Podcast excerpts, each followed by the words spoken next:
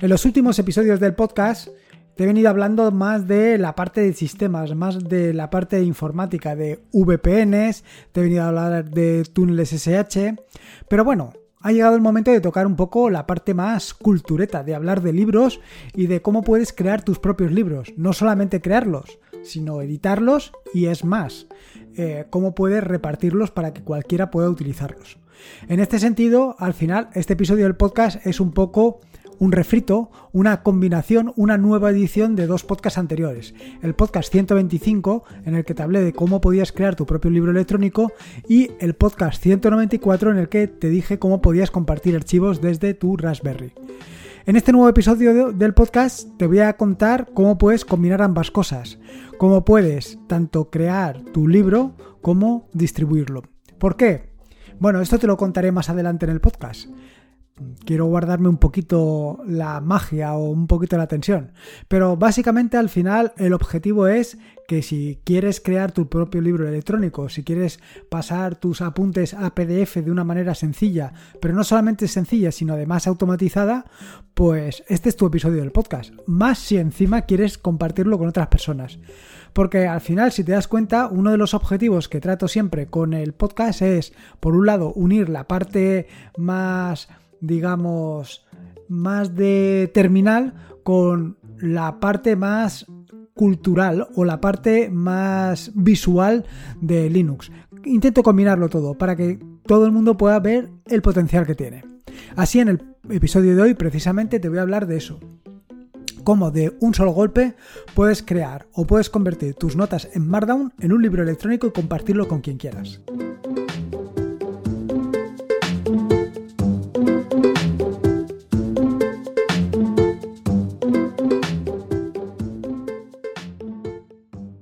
Soy Lorenzo y esto es atareado.es. Este es el episodio número 214, un podcast sobre Linux y Open Source. Aquí encontrarás desde cómo disfrutar al máximo de tu entorno de escritorio Linux hasta cómo montar un servidor web, un proxy inverso, una base de datos o cualquier servicio que puedas imaginar en una Raspberry, en un VPS o en cualquier servidor. Vamos, cualquier cosa que quieras hacer con Linux, seguro, seguro que la encontrarás aquí. Bueno, como todos los jueves, quiero contarte antes de nada en qué ando metido y qué es lo que vas a encontrar en los próximos días o recientemente en atarea.es. Si bien en este nuevo episodio del podcast voy a intentar ser lo más breve posible porque el otro día ya me echaron la bronca porque dilato esta parte demasiado. Y no se trata de eso. Al final se trata de contarte lo que vienes a oír, no de contarte mis, mis rollitos. Respecto al tema de artículos, comentarte que esta semana he conseguido por fin, por fin, publicar el artículo sobre scripts eh, en Python, bueno, perdón, diálogos en Python para utilizar tus scripts en Bash o para utilizar esos diálogos con el lenguaje de programación que tú quieras. Al final, respecto a otros ejemplos o otras herramientas que he comentado en este mismo tutorial, lo cierto es que eh, la diferencia eh, de utilizar Python es que estoy utilizando los módulos para GTK y todo se realiza en Python. Con lo cual, si lo que quieres es ya terminar de hacer tu script directamente en Python, pues lo tienes ahí, lo puedes hacer de tirada. Pero si no, puedes utilizar o puedes combinarlo con Bash o con lo que tú quieras. En principio, yo em, he puesto los ejemplos tanto para utilizarlos con Python solo como con Python con Bash. Eh, recordarte, y no sé si lo he mencionado, que todos estos ejemplos los he subido a un repositorio en GitHub para que te puedas descargar. No solamente los de Python, sino todos los que he comentado anteriormente. JAT, Zenity, en fin, todos los que he comentado, Dialog, todos, todos los que he comentado, todos los que he publicado eh, capítulos del tutorial, está allí disponible para que te lo puedas descargar y hacer con él lo que a ti te interese. Respecto a este tutorial, comentarte que solamente me queda un capítulo. Bueno, un capítulo y si tú me quieres sugerir alguna otra herramienta, por supuesto estaría dispuesto a añadirla. Siempre que sea interesante, claro. Si va a ser más compleja que lo que he publicado hasta ahora, probablemente no lo haga. Pero bueno, a lo que iba. Me queda un capítulo que es hacer lo mismo que he hecho con Python, pero con JavaScript. Lo cierto es que si no pasa nada, la semana que viene lo vas a tener en tu bandeja de entrada sin lugar a dudas, porque ya lo tengo bastante adelantado y quiero quitarme esto para empezar con otros em, tutoriales.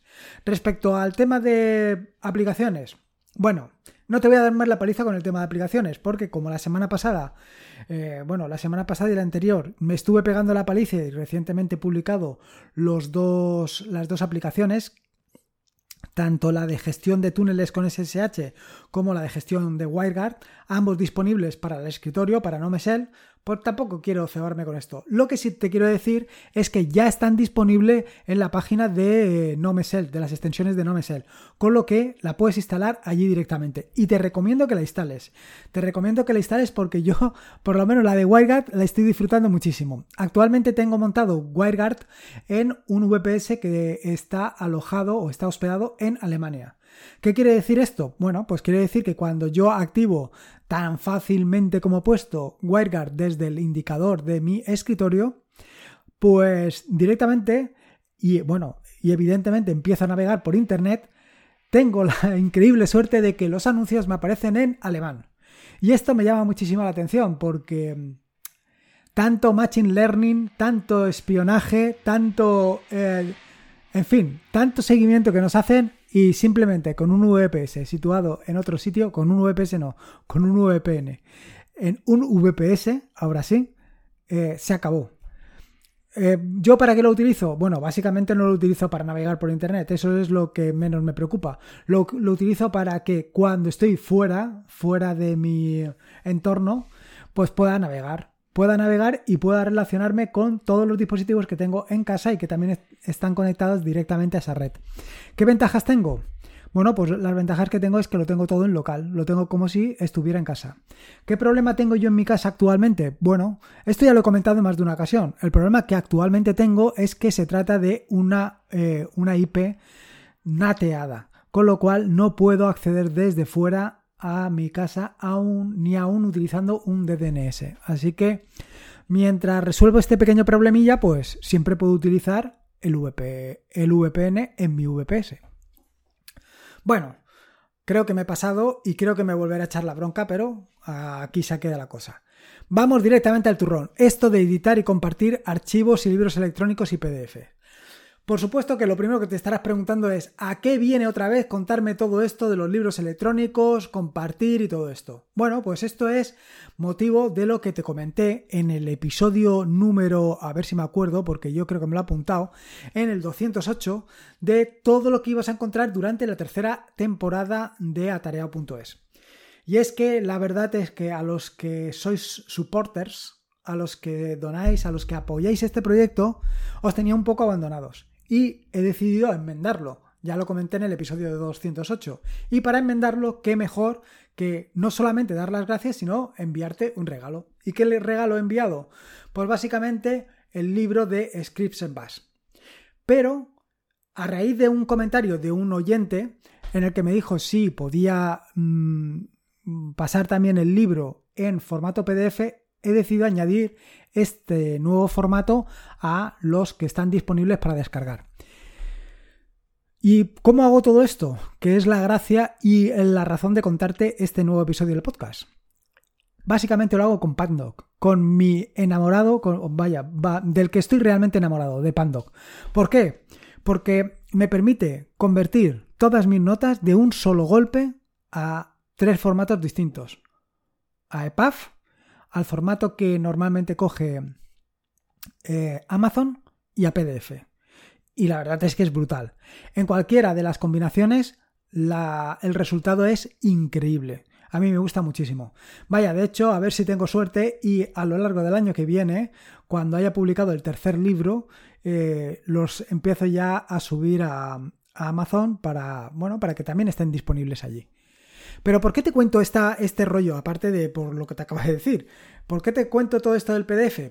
Porque eh, durante estos días me he metido a fondo para sacarle más partido todavía al PDF. Porque las primeras versiones, y en esto te tengo que pedir disculpas si ya has recibido el libro, las primeras versiones, o la primera versión, no me ha quedado como a mí me gustaría, con el nivel de calidad que a mí me gusta exigirme. Porque la cosa que tiene que quedar algo que realmente te impacte, algo que realmente te guste. Así que em, durante estos últimos días he estado investigando, he estado dándole vueltas para, pues, pues, para que quede un libro realmente atractivo, para que quede un libro que te guste. ¿Qué inconvenientes tenía? La versión anterior? Bueno, lo primero son los márgenes, se desaprovechaba muchísima hoja. Segundo, el tamaño de letra, que era un tamaño de letra muy pequeño. Segundo, eh, lo tercero es que no se terminaba de distinguir exactamente qué era la parte de código y la parte de texto. Todo esto lo he, resuelto utilizando, por supuesto, Pandoc y combinándolo con un poco de látex. No mucho látex, un poco. Un poco lo suficiente como para que quede algo realmente atractivo. Y de verdad que queda muy atractivo. ¿Qué es lo que he conseguido hacer? Bueno, básicamente lo que he conseguido hacer para que te hagas una idea de las posibilidades que tiene es, primero, he, o estoy utilizando en esta nueva edición del libro dos fuentes distintas. Una que es Carlito, que es para el texto general, y otra que es Hack, que es para la parte de código. Esto ya solo, solamente esto ya le da un aspecto bastante interesante. Por otro lado, he aumentado el tamaño de la tipografía. Eh, no recuerdo exactamente en qué tamaño venía, pero es que se veía muy pequeño. Ahora eh, yo la veo un poco grande, supongo que más de uno se quejará porque es excesivamente grande, pero queda muy bien, realmente queda muy bien. Luego, otra, otro aspecto que me parecía muy interesante mm, añadir era el resaltado de código que va insertado en el propio texto. Si ves alguno de los artículos que normalmente publico, normalmente en los párrafos suelo introducir alguna, algún comando, algún, alguna instrucción que Vaya, que hay que resaltarla, hay que distinguirla del entorno del texto para que no se mezcle. Esto en la página web normalmente lo hago con un fondo distinto, no sé, no recuerdo si es un fondo azul o una cosa así, y aquí he utilizado látex básicamente para que el color del fondo sea un color gris y queda muy bien. Otro aspecto que también quería añadir era la parte del resaltado de sintaxis. Esto lo, incorpora por defecto Pandoc, pero eh, tiene un pequeño inconveniente que yo no hago nunca, y es indicar el formato que tiene cada bloque de código. Esto en Markdown normalmente se pone después de las tres comillas, pones el formato. En el caso de Pandoc tienes que utilizar un formato ligeramente distinto y la cosa es que ya sea distinto o no sea distinto, yo no lo hago nunca. No lo hago nunca y esto es un desastre porque es muy interesante que se produzca el resultado de sintaxis porque visualmente queda mucho mejor. En fin, Solo queda un punto, que es el tema de los márgenes. Y esto del tema de los márgenes también lo he terminado. Lo he dejado de manera que queda tres en un lado o dos en un lado y uno y medio en otro. Dependiendo de que sea una hoja o una hoja par o una hoja impar, pues quedará en un lado y en otro, porque ten en cuenta que esto está pensado para hacerlo en libro, con lo cual hay un margen que es más grande que el otro y en unas páginas y en otras. En fin, que con esto ya tienes la idea de cómo hacer el libro. La cuestión es, y, es, y aquí es donde entra la parte de la automatización, es el tema de utilizar Pandoc antes de utilizar cualquier otra herramienta. ¿Por qué? Pues básicamente porque realizar o tomar tus notas o crear tus artículos o crear los capítulos de un libro en Markdown es súper sencillo, súper práctico y súper rápido. Vas rapidísimo. O sea, eh, la generación del libro es brutalmente rápida. Pero no solamente esto, sino que además en ningún momento te preocupas de los estilos. Los estilos, una vez ya tienes hecho, por ejemplo en mi caso, el script, ese mismo script cuando lo tenga depurado lo podré utilizar para todos los libros. Pero no solamente esto, una de las cosas que normalmente estoy haciendo es incorporar a todas las personas que habéis apoyado el proyecto de atareado.es en el índice. Bueno, en los agradecimientos más que en el índice. ¿Qué pasa? Que esto pues si tuvieras que editar el libro cada vez es un infierno. Pero en el caso, tal y como lo tengo hecho, no cuesta prácticamente nada. Sí, cuesta poner tu nombre, pero, pero al final es un detalle que considero muy importante. Y esto, una vez automatizado, es muy sencillo. Y ahí es donde entra la gracia. Al final, eh, si creas o tienes muchos apuntes o o como yo, por ejemplo, que haces artículos, que haces tutoriales, pues no solamente tener los tutoriales en la página web, sino tenerlos publicados en libros, tenerlo publicado en libros electrónicos, ya sea en EPUB o en, o en el de Amazon o en PDF, pues da mucho, da mucho color, da muchas posibilidades. Pero claro, si lo haces en EPUB, si lo haces en el de Amazon, el compatible con Kindle, o si lo haces en PDF, necesitas compartirlo. ¿Y cómo compartirlo? Bueno, esto ya lo he contado en alguna ocasión en el podcast. ¿Por qué utilizo un servicio propio para compartir todo esto? La razón es sencilla. La razón es que las veces que lo he hecho con Dropbox, las veces que lo he hecho con Google Drive, las veces que lo he hecho con Box, las veces que lo he hecho con otros servicios, siempre he terminado porque me han anulado los enlaces.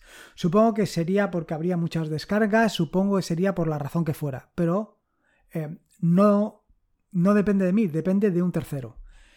Ahora, si yo pongo un servicio propio, un servicio autohospedado, un servicio donde yo lo pongo en el VPS que yo quiero, o en la Raspberry si es el caso, pues depende de mí. Si en un momento determinado quiero eh, quitar uno de los libros de compartir, pues es tan sencillo como anularlo. Si quiero quitarlo todo, simplemente tengo que cerrar el servicio, mm, vaya, tumbar el servicio y se acabó. Al final tengo yo el poder, tengo yo la gestión, lo puedo hacer yo todo. Y esto es una de las grandes ventajas de las que yo siempre vengo contándote la ventaja de tenerlo todo tú bajo tu control. ¿Cuál es el inconveniente? Bueno, pues el inconveniente ya lo sabes, no hace falta que te lo diga. El inconveniente es que lo tienes que mantener.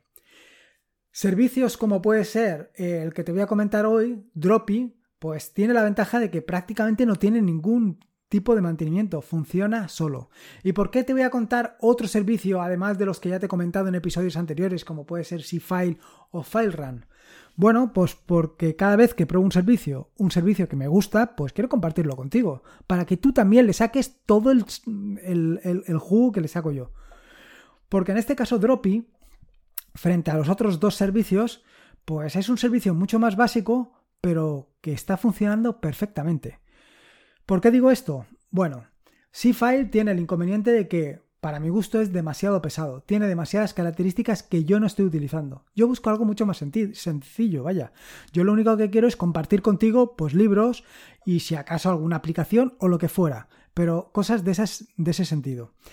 Eh, en esto me había apoyado en FileRun, que ya comentó Ángel de Yubik en su podcast y que también comenté yo. ¿Qué problema me he encontrado? Pues me he encontrado que las dos o tres veces que he ido a hacer algo con FileRun estaba tumbado el servicio. Y esto, claro, si estoy mm, diciéndote que puedes descargar mis libros y cuando vas a descargarlo te encuentras con que no está disponible, pues menuda gracia. Así que al final he instalado un nuevo servicio. Evidentemente, y como te puedes hacer una idea, Droppy está instalado junto a Traffic. Eso es algo que van unidos de la mano. Es imposible ya que monte ningún servicio si no monto Traffic. ¿Qué es Droppy? Bueno, Droppy es un servicio de almacenamiento autogestionado o auto... Vaya, que te lo alojas tú mismo. No hay ningún servicio por ahí que, que puedas utilizar. ¿Qué ventajas tiene? Bueno, pues que tiene una interfaz web muy sencilla y que te permite la posibilidad tanto de editar archivos como de ver media de forma directa. Yo hasta el momento solamente lo estoy utilizando para em, ver archivos, o sea, para que te puedas descargar archivos, no para la edición. Esto tampoco me interesa. Funciona muy bien y sobre todo, sobre todo, sobre todo, tiene unos recursos muy, muy reducidos. Tan reducidos que los desarrolladores de la aplicación la recomiendan para su uso directamente en la Raspberry. Con lo cual, que es una manera muy interesante para tenerlo.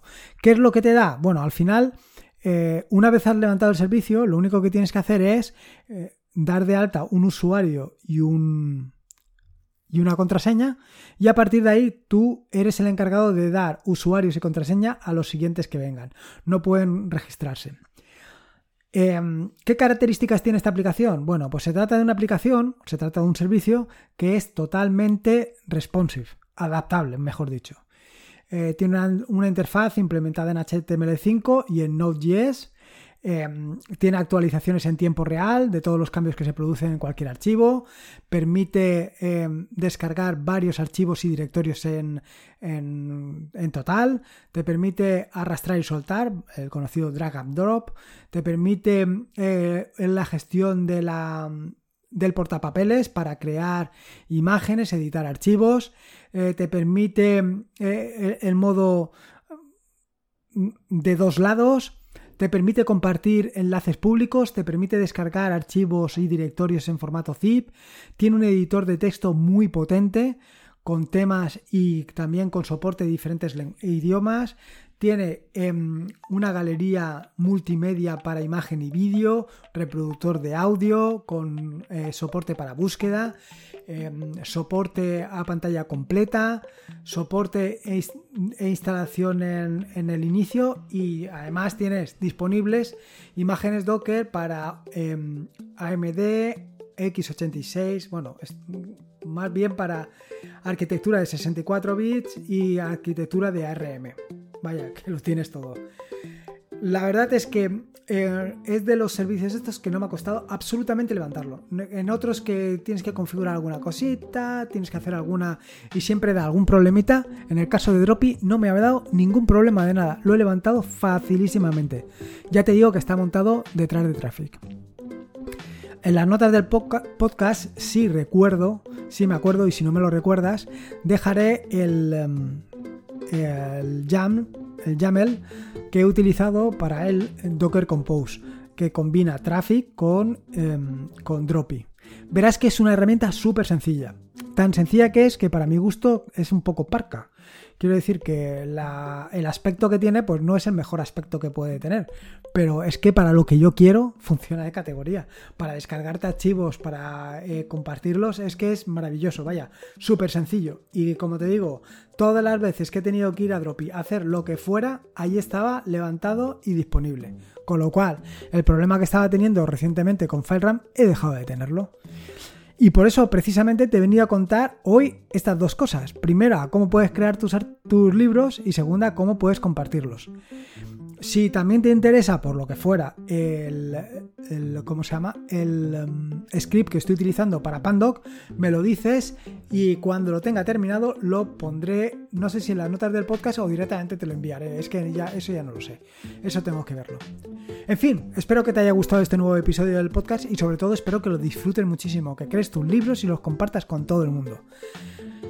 Y poco más que decirte. Eh, aquí sí que te pediría una valoración en, ya sea en Apple Podcast, ya sea en Evox, donde tú quieras. Pero sí que necesitaría una reseña, pues para dar a conocer el podcast, para que lo conozca más gente, para que sepa todas las cosas que se pueden hacer, que podemos hacer con Linux. Vaya, desde hacer, desde tomar notas para, para tus apuntes, hasta crear tu libro, ya lo has visto, cualquier cosa. En fin, recordarte que este es un podcast de la red de podcast de sospechosos habituales. Y por último, y como te digo siempre, recuerda que la vida son dos días y uno ya ha pasado. Y fíjate que ya ha pasado que se me ha olvidado hasta decirte que puedes suscribirte a la maravillosa red de podcast de sospechosos habituales en fitpress.me barra sospechosos habituales. En fin, un saludo y nos escuchamos el próximo lunes.